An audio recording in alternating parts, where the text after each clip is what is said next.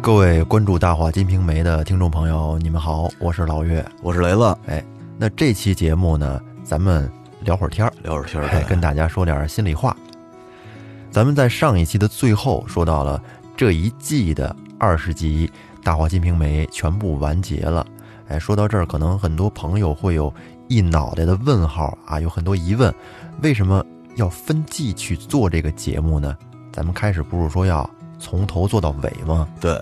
首先呢，我们还是要打消大家的顾虑啊。哎，大话金瓶梅，我们还是要再继续制作，对，而且呢，一定会从头做到尾。嗯，只不过是从第二十一期开始，嗯我们新开了《大话金瓶梅》的第二季，哎，建了一个新的专辑对，，现在已经上线了。还是保持之前的一周两更，还在复古宇航员的电台下面，您点击主播复古宇航员就可以看到第二季。那么为什么要在第二十期的时候结束第一季呢？因为我们觉得这前二十集是本部书的一个分水岭。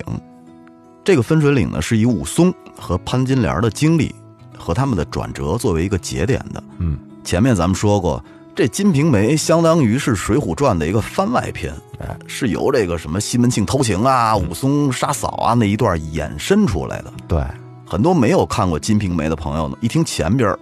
哎呦，这他妈不就是《水浒传》吗啊，？是不是听错了？是，啊， 但仔细一听啊，发现跟《水浒传》又不太一样。嗯，虽然里边都是什么西门庆啊、潘金莲、武松、武大郎啊这点人这点事儿，嗯，但是《金瓶梅》把这一部分铺垫的很足，描写的呢就更细致，嗯，把每一个人的人物背景啊、这个经历啊都交代的更清楚，所以咱们听起来更有意思。而且他这个故事的走向也不一样，《水浒》里的武松，他是一怒之下在武大的灵堂前把潘金莲给宰了，嗯然后拎着潘金莲的脑袋去找西门庆，到了狮子楼，直接把这个西门庆就给弄死了。干净利落脆啊，哎，后来投案自首，被发配孟州城。但是在《金瓶梅》里边，这个武松就有点憋屈，嗯，他少了《水浒传》里的那么一份英气吧。对对对对啊，潘金莲没杀成，被西门庆娶回家了。武松大闹狮子楼，但是杀死的不是西门庆，而是杀死了一个同 事李外传。嗯后来被押到了官府嗯，哎，后来发配孟州城，感觉像是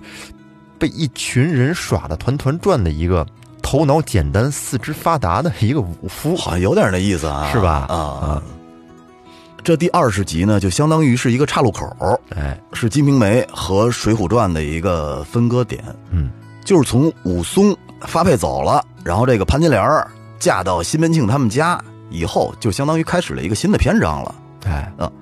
从这儿开始讲的呀，都是西门庆他们家陆续发生的那些家长里短的呀，然后争风吃醋啊那些琐事儿了。对，从这个第二集开始，讲的就该是百姓家里面的宫斗戏了。对对对对。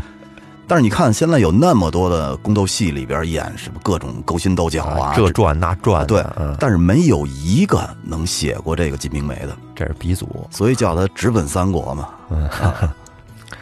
所以说，我们大话金瓶梅从第二十期做一个节点还是比较合适的。那么大家如果喜欢我们讲的，欢迎继续订阅和收听第二季。哎，第二季的第一集就是西门内宅第一站。热闹啊！